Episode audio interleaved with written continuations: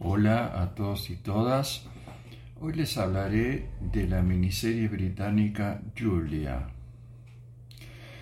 Julia narra los comienzos del programa de la cocinera Julia Child, The French Chef, que se comenzó a emitir por la TV pública de Boston a comienzos de los años 60 e introdujo exitosamente la cocina francesa en las televidentes norteamericanas de la época. Y es también la crónica prácticamente de prácticamente la, la invención de un género televisivo. Julia entrelaza de manera muy efectiva la vida personal y la nueva vida laboral de Julia. Ella era la coautora de un exitoso libro de cocina francesa que se había editado recientemente y la idea de hacer un programa televisivo surgió casi por accidente. The French Chef prácticamente inauguró un género inédito que debió abrirse paso en una TV pública acostumbrada a una programación, entre comillas, culta y con pocos recursos económicos. En cuanto a su vida personal, el libro surgió mientras su esposo Paul David Hyde Pierce era diplomático en París.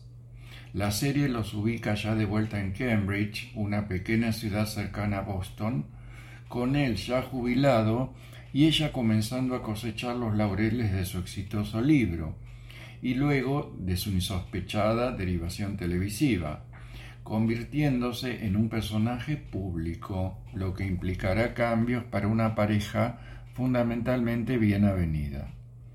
Cada capítulo recibe el nombre del plato que Julia preparará frente a las cámaras. La serie va describiendo de manera muy interesante la producción del programa, perteneciente a un género que se estaba prácticamente inventando en ese momento los prejuicios que generaba el programa en la emisora, los apoyos y rechazos y el camino a la fama de Child. Entre los apoyos se destacan los de Alice, Brittany Bradford, una asistente de producción afroamericana, cuyo personaje nos introduce sin esquematismos en su doble problemática de género y etnia, Judith Jones, la importante editora de su libro, Fiona Glascott, su amiga Avis, Bebe Newworth, y en parte él es su marido. Por otro lado, la serie nos conecta con los cambios derivados del creciente papel de las mujeres en los ámbitos laborales y funciones reservados a los hombres, y la incipiente agenda feminista de la época. Pero el éxito del programa se debió fundamentalmente al carisma y la determinación de Julia y su habilidad innata para dirigirse al público y cautivarlo con recetas no precisamente simples de la cocina francesa, desarrolladas en programas grabados de 30 minutos.